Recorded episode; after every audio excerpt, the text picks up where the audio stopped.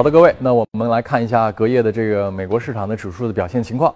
美国呢三大股指在昨天晚上都出现了下跌，纳斯达克跌幅呢稍微略大一些，百分之零点五八，五千八百六十四点。道琼斯跟标普呢都有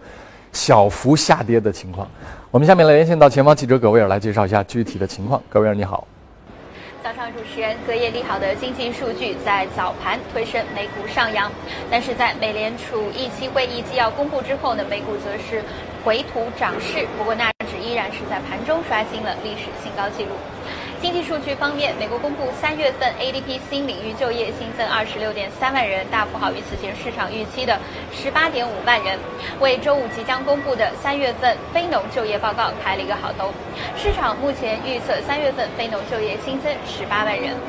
此外，美联储公布了三月十五号公开市场委员会的会议纪要，在上月的会议上，美联储宣布了二十五个基点的加息。会议纪要显示，美联储计划在今年稍后时间开始收缩央行的资产负债表。次贷危机以后，为了挽救和提振美国经济，美联储祭出了多轮量化宽松政策，令央行资产负债表余额扩大至四点五万亿美元。美联储主席耶伦此前也暗示，缩表本身对市场的影响与加息雷同。纪要同时显示，美联储未来将可能会加快升息的步伐。目前，根据芝加哥商品交易所的美联储观察工具显示，市场预期六月份的加息概率已经上升至百分之六十六左右。主持人，好的，感谢各位。我们来看一下欧洲市场，欧洲英国是小涨的，法国跟德国呢小幅下跌，德国跌幅在百分之零点五三，一万两千二百一十七点。呃，欧洲的情况，我们来连线到薛娇做一下介绍。你好，薛娇。好的，主持人，周三欧洲主要股指盘中持续走高，但接近收盘时有所回落。截至收盘，欧洲斯托克六百指数微涨百分之零点零二，报三八零点零九；泛欧 G 欧三百指数则微跌百分之零点零一，报幺四九七点六八。周三公布的数据显示，在需求强劲的驱动下，欧洲经济持续复苏。欧元区三月份综合 PMI 中值为五十六点四，接近六年的新高。德国和法国的综合 PMI 中值也均达到了七十个月的新高。欧元区产出和新增订单量刷新了二零一一年以来的水平，有望成为最佳季度表现。英国脱欧方面，面对欧盟的强硬态度，英国首相特里莎梅近日的表态似乎有所妥协。她在出访约旦期间暗示，在2019年完成脱欧事宜前，不宜与欧盟达成新的贸易协定。而此前，英国希望在两年内与欧盟建立新的贸易合作机制。此外，梅表示，退欧后可以延长欧盟公民自由进入英国的期限。周三，欧洲议会正式批准了英国退欧谈判的决议。欧盟委员会主席容容克称，如果英国无法达成退欧协议，意味着各方都是输家，没有赢家。主持人，好的，感谢薛娇给我们带来的介绍。那么，从华尔街到陆家嘴，今天我们来谈一谈投资风格的变化。大家知道。我们自己的内地市场的风格，今年啊，其实从去年开始有了非常明显的变化。比如二零一三年，如果你不买创业板，你不买小盘股，那你就被打得满地找牙。二零一六年、二零一七年，如果你没有买大盘蓝筹，没有买像格力这样的公司，格力、万科，那可能你也会大幅的跑输市场。那今天我们要讨论这个标题叫做“全球市场投资风格的转换”，它要谈的是实物类的资产可能会因此而受到青睐。这个观点是不是能够站得住脚呢？我们今天还是很高兴跟钜派的首席策略师呃许哥先生一起来交流一下。许先生您好，呃，我想问一下这个思路啊，这是哪里来的？是大行的观点呢，还是市场派人士的观点呢？说投资风格转换，实物与权益资产恐受青睐。嗯，这个是目前市场出现的一个新的观点，跟目前全球央行的一个态度的转变有很大关联。那我们刚才在新闻当中也也也听到了一个，就是昨天晚上一个比较大的事件，呃，美联储的一个会议记录纪要，啊，未来美联储可能一个呢，呃，利率调升今年是三次，已经被广泛的接受。另外一个呢就是缩表，嗯，啊，缩表的话呢，就相当于这个池塘里面的水，就货币它就开始收回来了。对，如果说是升息的话，只是把那个水温降降下来，降温，你借贷成本会高嘛，所以借贷的这个流动性会比较小。那么缩表这个事情就相对来说是一个比较实实在在的，要把里面的水抽出来。当时 Q 一、Q 二、Q 一三三次的量化，四点五万亿进去，那现在把钱慢慢拿回来，那就说明了一个大的方向的一个改变。过去央行每一次遇到大的危机，包括科网股破泡沫破灭、日本的呃房地产泡沫市场的一个破灭，都会做一个事情，就是印钞票。对，但呃，我们之前节目当中也讲到，从次贷危机之后，整个全球央行的降息行为加总起来是六百六十七次，可能现在还不止，有一些小的国家的央行还在降，啊，但是事事实上我们可可以看到，整个收到收到的效果，呃，其实是非常小的。所以从去年开始，我们，呃，特别是 G 二零的会议之后，我们可以看到整个全球的央行对。这个口风都是一致了，啊，不能够通过这个发行大量的这个纸币来拉动经济，而且这个边际效应也是偏低了。那怎么办？总有一种方式来做，那么就通过财政积极财政的一个政策。积极财政的政策说穿了就是可能通过一些大的项目，包括一些基建的项目，来提振整个经济的一个一个发展。嗯所以从这个角度上来看，大的基建的项目对原材料的需求，对于实物的一个需求，自然而然会有一个比较大的提升。对，那么我们如果分开来看，现在你看美国经济的话，嗯呃，特朗普上台之后三支箭，我们说安倍有三支箭，他有三支箭，嗯第一个医改，对吧？第二个税改，嗯那么第三个就是基建。那他两支箭射出去，现在都不是，射拖把了。对哦，医改不行啊。那么税改的话，刚才新闻当中也讲到，税改的这个流程，呃，可能比医改可能会更加复杂一点。所以基建是它现在目前唯一可以去做的，而且整个项目的力度也比较大。我们看到有一万亿的大幅度的一个项目。他一边要缩表，一边没有流动性，一边还要大幅的投资，这不就矛盾吗？哪来钱呢？呃，其实、嗯、美国政府它所谓的那个一万亿，政政府拿出来的钱其实不是特别大。他也要搞 PPP。对对，比如说它的 那个基建项目，它的固定资产投资，其实我们看到，在过往的固定资产投资当中，政府占的比例大概是百分之四到六左右。嗯它的整个资金比例，它还是靠就您讲的民间的一个自动呃那个资本的一个撬动。比如说它的铁路，基本上都是民间的一个一个投资，私人的投资会比较多一点。政府的投资无非是当中加了一点催化剂，我帮你去减税，啊，给你一定优惠的政策来撬动。啊，整个市场的一个投资的一个一个氛围，所以我们可可以看到，美国的整个基建可能会，呃，这个积极的财财政政策可能会出现一个比较大的。另外一个，我们可以看看到日日本，日本去年呃七七月份就开始，他把那个整个项目的投资已已经增加到两千八百三十亿美金，大概是比之之前一年多了大概一倍多一点啊。那么日本经济现在我们可以看到也开始出现了一个比较正正的一个增长，之前其实不是特别好，原因在于日本的基建就是它的基础建设已经做得非常好了。那么现在它要做什么事情呢？就是把那个呃，因为现在它面临的一个就是人口老龄化非常严重。那么日本的家庭我们知道，很多的女性是在家里面管孩子的，就是男人在外面打工，女性在家里面管孩子。那现在就要把这部分女性的劳动力到市场里面来。那么这个孩子谁来管呢？就做那个托儿所啊、养老院啊那一类。的对，交给市场化了。对对对，这样的话，一个方面劳动力市场能出现了，第二个方面，哎，基建又是拉动了。对所以最近的三个季度到四个季度，我们看到日本的经济也起来了，也是通过积极财政政策起来。那么另外一个欧洲，欧洲现在目前德国是有这个能力，其他地地方呢，就是说它的那个这个债务的危机会比较大一点。但是整体上来看，我们看到美国也好，日本也好，欧洲也好，在今年整个积极财政政策会比较比较大一点。这个标题有一个疑问啊，就是这个标题上说实物与权益资产会受到青睐，但是你看，不管是刚才许先生所讲的，从美国的方面，你说什么缩表呀、回收流动性啊，是吧？包括从博鳌论坛上周小川行长说的，全球的量化宽松的时代可能已经宣告结束了，这一切都意味着流动性的水位在下降。那实物资产和权益资产都和流动性关系特别特别大，嗯，而且实物资产跟权益资产本身也未必是同步上涨，这两个东西你怎么看都看不到它会因此而受益啊。明白，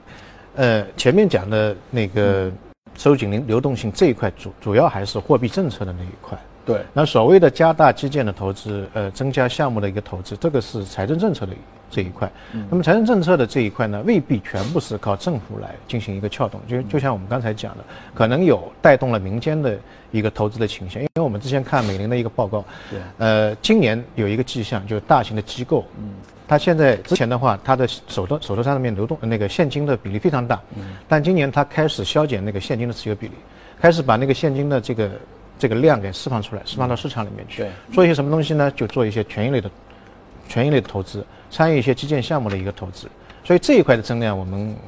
要要需要注意一下，这个增量是非常大的一块增量。现在还没有，嗯，迟迟还是没有推出来，也没有告诉我们到底有多少哈，还是奥巴马啊，不是奥巴 还奥巴马呢，还是特朗普手里的被盖着的牌哈，没打出来。对，那么财政政策它带带来的一个东西就是通胀会起来，因为对原材料的需求会增加嘛。我们最近从一季度或者去年的四季度开始，全球的原材料包括波罗的海的干货的这个指数出现了一个比较大的上涨，从三百多一直现在到一千三百多，对。都出现了一个上涨。所以这种我个人认为，这种那个通胀的一个上涨，会带动食物的一个价格的一个上扬。那么这一块我们可以多关注一些实物方面的一个投资。我之前讲一季度的话，实物的投资，特别是那个 原材料的投资会是一个重点。到二季度，我个人认为这个观点还是得继续的延续下去你。看，这是真是大概十年一个周期。零七年讲的是中国故事，就是中国拯救全球经济于水深火热中，中国发动我们的建设，是吧？发动我们的投资，救了全世界。那这次轮到美国了吗？美国也要用同样的故事讲一个美国建设，那 Make American Great Again 是吧？对再重新讲一个这个故事，能不能讲得成功？呃，机构也有一个这样的看法。花旗集团的经济学家在礼拜三表示说，全球股市在年底之前还能上涨百分之五。他说，对于经济担忧的这个崩溃呢，正在逐渐消失。这些人认为呢，鉴于基本面的改善、经济的好转、估值合理、利率呢也不算高，所以呢建议提高除了英国之外欧洲市场的权益类配置。说全球主要的市场今年的企业的盈利前景说是一片光明。经济增速上行，大宗商品价格上涨，欧洲的政治风险下降，说这全部都是有利因素。我们也来看一下相关的市场人士的一些看法。So expectations are, are mounting. Uh, what will also be highly scrutinized will be the average hourly earnings in the work week uh, that's released as well, as far as giving further evidence to the uh, the progress that the central bank is making towards their dual mandate. 这里面有几个疑点啊。首先，他说还能上涨百分之五，这话其实你琢磨一下，有很多种理解的意思。 一个说，那就是到年底之前大家都涨百分之五，涨好了之后我们停，我们就坐那儿休息，我们就坐那儿看着。还有一种可能，涨到百分之五之后，市场暴跌，市场崩盘。那如果是第二种可能的话，如果它如果真的具备这么大风险，你去为了那个百分之五冒这个险，那就没有必要嘛。对你怎么理解这个他说的百分之五？呃，我不知道他百分之五怎么算出来的，我感觉很奇怪。这个背后的理理论依据怎么样的？我们去看，呃，美国的话，它之前最近的三轮的那个那个财政刺激之后，嗯，都带来了股票市场的一个比较大的增量，特别是民间的资产配置，它有一个比较大的，特别是，呃，八零年八零年到九零年财政刺激之后，民间的资产配置当中，权益类股票市场的比例从百分之九增加到百分之三十二，这个比例的跨度是非常大的。我我认为，如果百分之五并不是什么比较夸张的。那么第二个因素也是非常重要的因素。我为什么认为权益类的全球啊，不是中国权益类的这个市场未来的一段时间当中会有一个增长？原因在于去年和前年，呃，债券市场非常好。那么到去年为止，整个全球的负利率的一个债券大概有十十三万亿美金。那这一块市场在今年如果市场整个气氛，我们说整个市场市场的预期会逐渐好转的情况下，这个能量会被释放出来。那这一块的这一块的力量是非常大的，它出来之后，确实可以带动全球的权益类的，我们就是说股票市场的一个一个一个比较大的一个上涨，百分之五还是百分之六，我们不知道，但整个趋势是应该往上走的。当然，我还有一个观点，就是认为美股现在的整个估值是有点高的，二季度未必会跟随全球市场出现上涨，因为之前涨得太多了，对于特朗普的这个预期太好了，现在看到哎，两之间都断了，对这个怎么样？但如果说它出现调整，反而是我个人认为是一个很大的机会。现在这个位置就是你非常非常难受。就是假期的时候，我我重读邱国禄先生的那本书《投资中最简单的事情》啊，它里面谈到了他就是他做过很多海外市场，包括美国、韩国、香港、加拿大，啊包括中国内地啊。他长期观察，就是大概应该至少有四十年的历史数据。他他们机构里面跑过这个数据，他说美国市场的估值中枢是在十五倍市盈率左右，然后呢，它大概是在十到二十倍之间摆动。那么，如果以十五倍市盈率作为一个中枢的话，我大概看了一下，标普五百现在市盈率水平接近二十倍，就是它其实是比中枢要高一点，但是它有没有大幅偏离，偏离到历史的区间十到二十、二十的上沿以上呢？那它又没有，它又没有明显的巨大的偏离和高估，但是它是不是比中枢高？它又确实是高，所以它加在这儿你特别难受，就是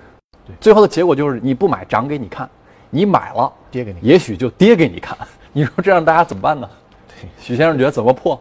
我我认为 就是嗯。这一轮的上涨还是一个预期推动的。我们看美国的指标，它有一个硬指标和软指标。对，现在涨的都是软指标，就是说我们对未来的商业的呃经济的预期的景气指数哦出现一个非常高，消费者信心指数这一类软指标出现了非常好，但硬指标其实并没有达到二十倍市盈率那么那么高的一个改善，所以这个是个人认为未来如果说呃特朗普的新政出现一些挫折的话，可能会有一个调整，把里面的泡沫挤掉。当然，泡沫挤掉之后，美股是一个非常好的投资的一个场所。嗯，好，那么您说的实物资产，前面那个标题说可能会受青睐，我不知道你指的大宗商品跟黄金是也算实物吗？啊，也算，嗯，大宗商品，然后原材料，然后比如说有色金属，然后还有那个避险类的、黄金类的资产，我觉得都是，包括是海外的房地产。我们最近可以看到，海外房地产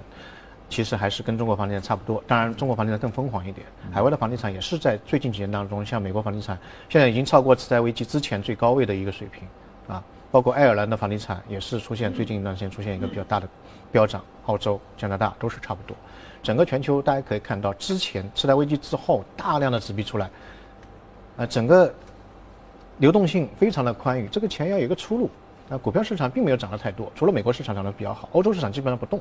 所以，哎，房地产是一个非常好的一个解决方式。所以，最近几年当中，大家可以看到，个人认为还是在海外的地产还是值得去进行一个投资的。嗯好的，那么下面呢，我们来看一下异动股。今天关注这个公司呢，叫做德拉普拉德燃料电池。我们看这个公司的情况，先来看一下异动榜吧。异动榜上面有哪些行业呢？基础设施、公用事业、科技、金融服务表现都一般。当然，因为昨天晚上指数大跌的嘛，美股指数都在跌。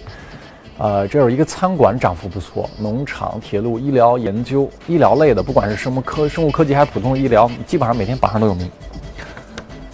好，OK，我们来普拉格能源是吧？Plug 昨天的那个异动美股榜，其实有两个可以关注。第一个就是涨幅第一的，就是餐饮，你刚才讲的餐饮，呃，蛮有意思的。它是被一家叫 JAB，呃，那一家德国的一个财团给对收购了。那么这家德国财团呢，之前是收购了一家叫绿山咖啡，我不知道您知道吗？在美国是非常有名的一家。对比星巴克要在美国是不是更那个？嗯，非非常有名的，它是零呃一五年的时候十二月份，一百三十九个亿美金，嗯，非常体大的体量的一个咖啡馆。对呃，其实刚才跟呃主持人也探讨过，就是呃我们讲国内的，比如说白酒啊，呃那个龙头企业，呃为什么会现在涨得那么好？是茅台涨得那么好，就是说这个国家他对这种东西有一种特殊的爱好。就跟老外喝咖啡一样，对我们爱喝白酒。哎，对，在美国的话，咖啡其实也是一个非常重要的一个东西。我们看到一战啊，二战的时候，美国士兵每一年一个人他的标配十五公斤咖啡，嗯，啊，就是那个冲冲那个速溶咖啡。对，所以很多人在战争的时候就染上那咖啡瘾。所以这一代人回了国之后，咖啡就是随着这这起来了。到现在这个这个就戒不掉了，就所以成为它非常大的一个一个支柱。美国有类似于能对标茅台的咖啡吗？就高端咖啡，这个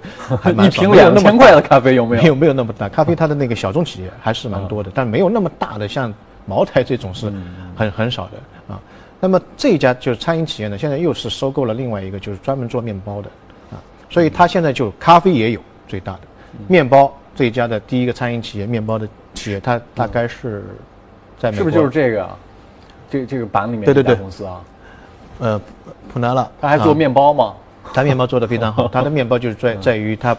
不添加任何的那个添加剂，嗯。所以现在美国的这个路线也是一样的，就是非常健康的，对。所以他就把整个美国的早餐的这个行业，呃，就就就就并起来了，嗯。啊，成为 number one 的一一家一家很大的企业。我们可以看到，像这种面包企业，它利润也不是特别高，看它财报大概也就百分之五到六左右，嗯。但现在整个趋势就在于，这些传统企业慢慢慢慢就变成一个非常巨无霸的一个东西，变成市场的一个大的一个合并的一个一个趋势。最近一段时间，我看到美国餐饮业，包括咖啡咖啡的那个餐饮，也是在有这么一个趋势，就传统的一些行业逐渐逐渐快开始变成一个非常大的一个垄断期。那么普拉格呢？说回到我们今天这个异动股，普拉格，普拉格是那个它主要的原因就在于亚马逊，亚马逊大家都知道啊，对，亚马逊它的那个在全美有十一个仓库，嗯，它现在要用它的燃料电池，它普拉格是一个燃料电池，燃料电池的好处在于什么地方呢？它三分钟充电，可以开，如果是新能源汽车的，可以开五百到六百公里，三分钟就可以，那么厉害，啊，非常厉害。另外一个呢，它的优点在于呢是没有污染，嗯，它就是用氢啊氢氧结合，对，释放能量，所以它整体来讲是没有污染的。那么，呃，整体它的市值也不是特别，四四个多亿，本来是三个多亿，那么这次隔夜就跳涨之后变成四四个多亿。然后它跟呃亚马逊签订一个合约，整个合约的这个总金额达到六个亿美金。它是给亚马逊的那个物流车上装这个电池吗？对，它这仓库里面，它零售仓库店里面可能要配话什么的。对对对那里面的小叉车，嗯，啊，那个燃料电池它主要是有两个领域，一个是叉车，嗯，就内部的运输叉，另外就是那个呃新能源汽车啊，对，就是我们开的那个小汽车。但是它的问题在于什么地方呢？就是成本相对来说会比较高一点，嗯，因为它的那个催化剂是白金，所以呃刚才也讲了，从北京开到上海，可能一个白金戒指就没了，对，就烧掉了，所以它成本会比较高。之前呢还有一个问题就是不是特别稳定，哦啊，它可能是会有一些一些风险，但现在这些技术已经被突破了。二零一四年的时候，美国有一个新能源汽车的一个指引，就是美国的这个燃料电池已经开始盈利了，但是一直没有受到市场的关注。这家企业就是我们今天讲的那家企业，在一四年的时候最高股价十一块，现在只有大概三四块钱啊，两块多点，所以跌的是比较厉害的。那么这一次的话，这个叉车突然之间在亚马逊被大量的运用，哎，嗯、很多人都看到了这个燃料电池的一个一个亮点，所以隔夜大家可以看到，美国是三大的燃料电池的企业，一家是普拉格，另外一家是布拉德，还有一家是叫燃料能源公司，全都闻风而动。哎，这个倒是一个个很好的对标啊，因为当年我记得 A 股里面曾经也有过一段时间是比较热燃料电池的，但是这是两条技术路线之争。就像当年这个太阳能啊，太阳能里面有人做薄膜的，有人做多晶硅的，这两个东西都可以实现太阳能的这个充能跟发电。但是你说哪个最好呢？这两个其实一直在打架，很多专业人士写了很多的论文，好像到今天其实还是有争论的。那么实现电池这个技术，那现在看来也有两条路线，一个是传统的锂电池，中国有天齐锂业是吧？有这个德赛电池，有亿纬锂能什么，这都做锂电池的，比亚迪自己也做电池。另一条线就是刚才许先生所说的，你用氢动力电池，那氢动力电池对标哪几家公司比较好？呃，这个倒还没有具体看过，因为之前燃料电池它其实是一个很大的一个一个板块，但是我们现在的燃料电池的它的核心技术还是在老美这里，嗯。啊，在在在海外那一块。那我们可以做上游，就比如说天气锂业是锂电池的上游，我们可能配件方面比较比较比较厉害一点。嗯，在这个电池能源这一块当中，有很多很多的路径，比如说一个是锂电池，还有我们之前经常讲到的石墨烯，石墨烯的电池，它的那个充电的这个速度会更快一点，也是一块。但是我们现在可可以看到，这个行业发展是非常快，但目前的这个实际的应用的前景不是特别多。比如说，它这家公司普拉格，它就专门做叉车的这个电池，所以没有人竞争。但有一些可能专门做小车的，有一些是做发电厂的，所以它的那个内部的一个分叉是相对来说会比较多一点。但是我们还是还是可以看到，核心的那些技术目前还是在海外会相对来说多一点。嗯，好的，那么接着我们进入到大公司的消息，看一组资讯，时间交给阳光。好的，我们来关注一下一组欧美公司的资讯。据 CNBC 的报道，在二百二十一亿美元并购被拒之后，全球最大的涂料公司 PPG 再次向他的竞争对手阿克苏诺贝尔发出了一个收购的要约，计划呢要在六月一号之前来签署这个备忘录的草案。PPG 工业集团此前收购阿克苏诺贝尔，每股对价是现金五十四点零零欧元，再加零点三股 PPG 工业股票现金，再加零点三股的 PPG 的股票，收购资金共计达到了二百零九亿欧元，哇，好大一个手笔！据经济通源引外电的报道消息说，呃，欧盟反垄断监管机构将有条件的批准中国化工集团以四百三十亿美元收购瑞士种子及农业公司先正达。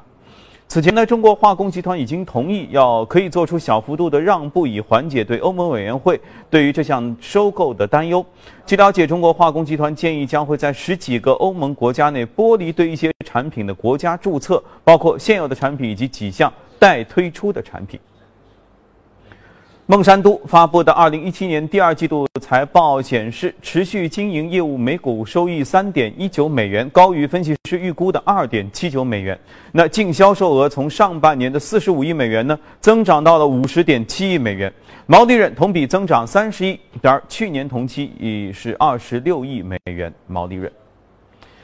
今天凌晨，来自彭博的消息说，花旗分析师表示，鉴于欧盟最近批准了陶氏化学和杜邦他们的一个合并的交易，而且呢又核准了中国化工与先正达的交易，所以孟山都和拜耳的交易都将顺利的推进几率超过百分之九十还多。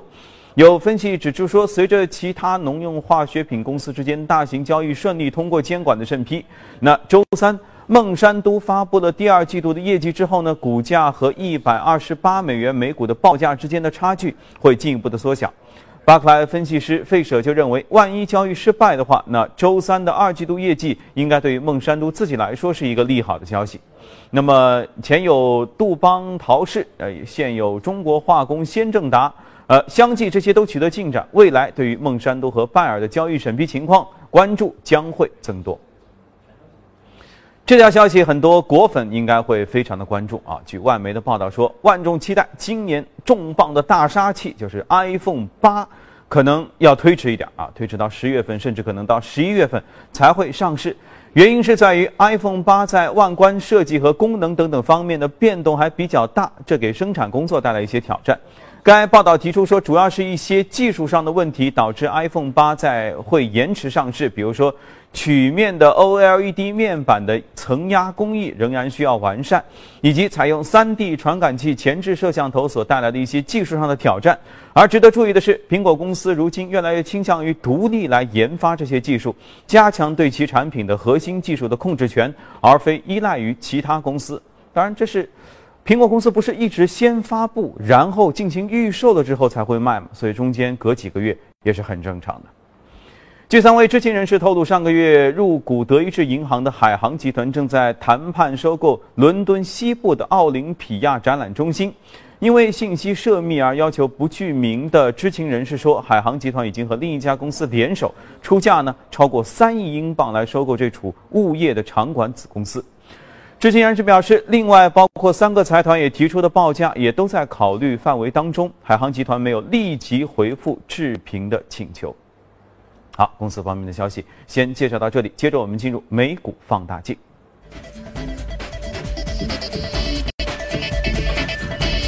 美股放大镜，今天关注这个公司呢，名字叫做 K 十二。这个 K 十二不是 K 十一之后的那个 K 十二啊。它是一个国际学校，在线教育其实在中国也是个非常非常热的话题啊，有很多人在投。呃，在美国上市的也有中概的在线教育类的上市公司。呃，许先生先给我们破破题，它它这个 K 十二什么意思？嗯，K 十二其实从就是从，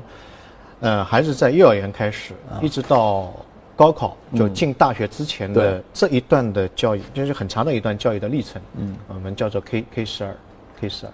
那么我们今天讲这个股票呢？其实是不是就也也有点像中国的六加六？啊，对对对，差不多。啊，就是说大学之前的所有的这个学前教育，对，加上那个可能高中、初中小学这一段加总起来，啊，那么我们今天讲这个股票呢，可能呃未必是明天会涨，但是我个人认为可能是未来的五年到十年的，呃投资的一个风口。我们可以拿着这种股票，拿这一类的股票不烫手，啊，你跌的话，你过过一段时间就会涨上来，它是轮番的一个热点。原因在什么地方？我我自己讲投资的话，我觉得中国投资其实分三类，第一类就是老年人，老龄化带来的，比如说劳动力紧缺、机器人这个产业，未来可能是一个风口。第二类呢是中年人，中年人说实话现在，嗯，这个环境污染是比较严重的，对于医疗啊，另外一个对于美容这个方面的需求。或者对于营养品的这个需求会比较大一点，这一类的也是一个刚性的风口。那么另外一类呢，就是对于嗯小孩子。那么小孩子这一块呢，我个人认为它是有两个注注入动力。第一个呢，就是他要读一个好的学校，未来有一个好的职业。这中国跟美国这个是有差异的。就对于中国的孩子来说。可能去一个好的学校拿到一个好的文凭，对于未来的这个职业生涯是一个非常非常重要的一个一个敲门砖的一个重。在美国可能会有其他的途径等等等等。另外一个呢，中国现在大家可以看到中年人，呃，特别是六零后、七零后，他现在有房、有车，也有钱，那唯一关注的就是下一代的孩子的一个培养。所以这一代人，他们对价格不是特别敏感，他要求的是这个教育的质量。所以我们可以看到。呃，我们在美国上市的这些中概股，在最近的几年当中，涨得是非常的好。所以我个人认为，这个在线教育这一块，未来的五年到十年，是一个比较大的风口啊。啊，未来呃我们可以一直去多关注。那么在今天节目当中，我们先来看一看美国的在线教育的一个发展。对嗯美国在线教育的话，其实两千年之前科网股泡沫泡沫破灭之前的话，它是一点零版本。一点零版本很简单，就是把那个老师的那个视频，就是很古板的那个视频，就把就录像之后放到网上。对，然后到了科网股泡沫破灭之后，随着互联网技术的一个一个一个一个加速发展之后呢，呃，整个在线教育发生了一个比较大的变化。那么整个在美国的在线教育，它也是分为两块，第一块就是 K 十二，啊 K 十二，另外一块就是 K 十二以上的，就大学以上的教育。那么这两块的整个商业模式有很大的区别。K 十二的话呢，它主要是做流量，因为整个基数非常庞大，你一定要去读小学吧，你一定要去读中学吧。那么所以他把很多的课程做起来啊，然后呢再给学校做一些软件平台的管理，包括学生的学费的一个管理，一个打包的一个整套软件，然后呢把整个课程就切割开来，变成非常小的课程，学生你可以自主选择，在任何一个时候都可以去看到看到这个课程课程里面去。比如说在美国做的 K 十二做的最好的一个叫做可汗可汗学院。可汗院，学院，哎，嗯，可汗学院它有跟 K 十二什么关系？它在 K 十二覆盖的完全覆盖的，就是不同的年龄阶层，它会有不同的这个课程，它有三千六百个课程，嗯。每一个课程很短，就十分钟时间，嗯，视频，短视频，对，讲讲一个小短视频，它每一个课程当中就讲一个知识点，对，因为他认为十分钟以上的话，小孩子是受不了，就觉得很枯燥、很 boring，嗯对对。对所以他就十分钟时间给你讲透了，嗯。哎，你也懂了，然后把所有的知识点都串起来，就跟一串珍珠一样，就把整个教育给，比如小学教育给覆盖了，所以学生非常非常欢迎。当然，他的这个收益就通过这个平台上面的一个广告，所以它上面的人很多，人客流量很多。对。然后呢，哇，卖广告。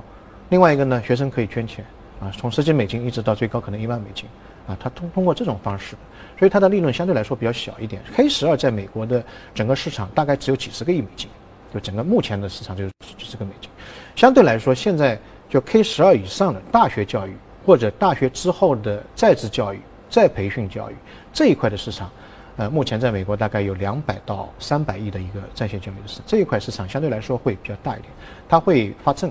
啊，它会呃这个学生呃注册之后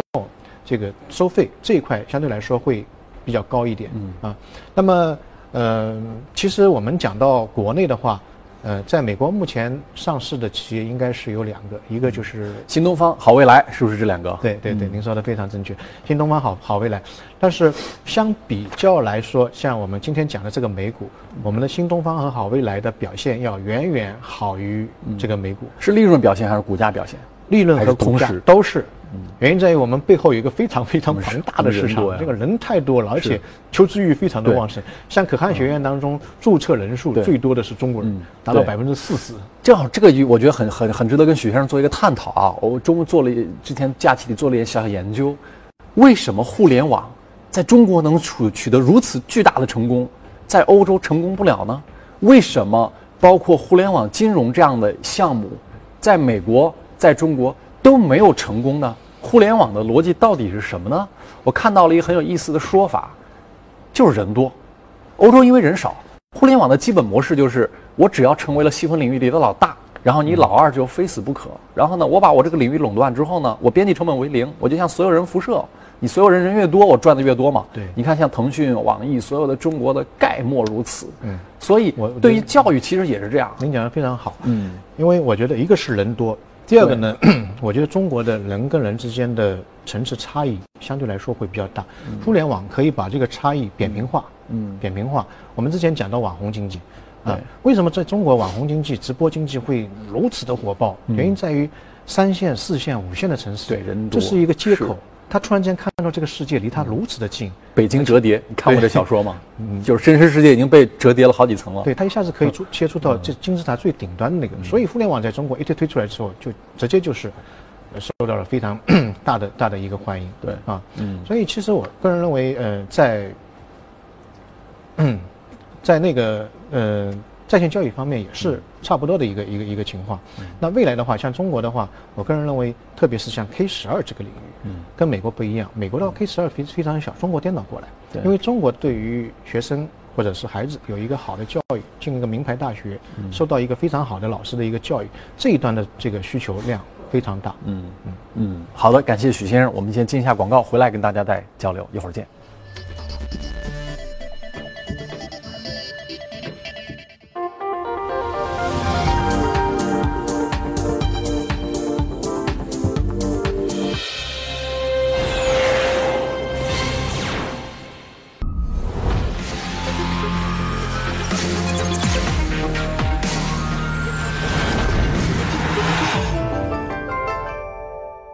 本节目由上海你我贷互联网金融信息服务有限公司冠名播出。越懂得欣赏，越被人们欣赏；越懂得放下，越收获的更多。从仰视到平视，从精彩到多彩，商业大有可观，商业大有可观，生活小亦精彩。敬请关注每周日晚八点，第一财经我的川上人生。本节目由上海你我贷互联网金融信息服务有限公司冠名播出。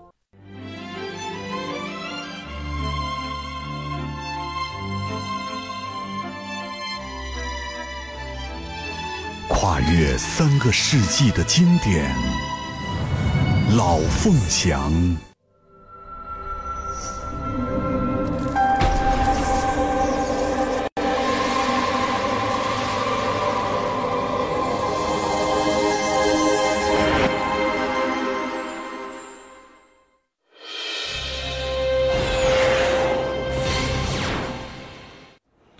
好，接着我们来关注一下原油、黄金以及汇率市场的最新的表现。截止到五号的收盘，纽约商品交易所五月交货的轻质原油期货价格上涨了零点一二美元，现在收于五十一点一五美元每桶。那六月交货的伦敦布伦特原油期货价格呢，上涨零点一九美元，收于每桶五十四点三六美元。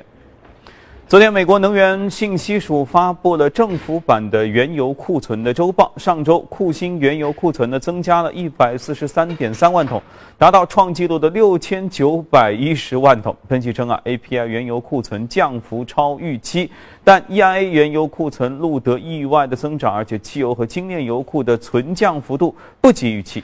数据公布之后，油价涨幅从百分之一点六啊迅速收窄到只有百分之零点二四，交投于五十一点一三美元每桶附近。此外呢，呃，美国国内原油产量增加也进一步在施压这个油价。纽约商品交易所黄金期货交投最活跃的六月黄金期价，五号比之前一个交易日下跌了九点九美元，收于每盎司一千两百四十八点五美元。五月交割的白银期货价格下跌十三点六美元，收于每盎司十八点幺八七美元。七月交割的白金期货价格下跌四点九美元，收于每盎司九百五十九点六美元。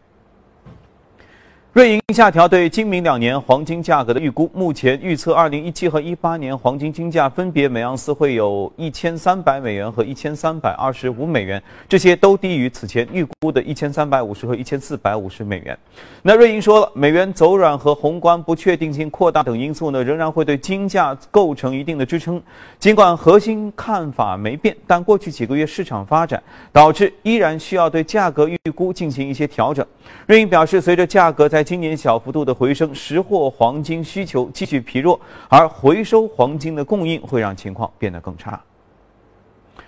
受当天发布的美国就业数据的提振，美元对多数的主要货币的汇率五号都有上涨。那截止到纽约汇市尾盘，一欧元兑一点零六五六美元，一英镑兑一点二四七四美元，一澳元兑零点七五八零美元，一美元兑换一百一十一点二七日元。好，这里是正在直播的财经早班车，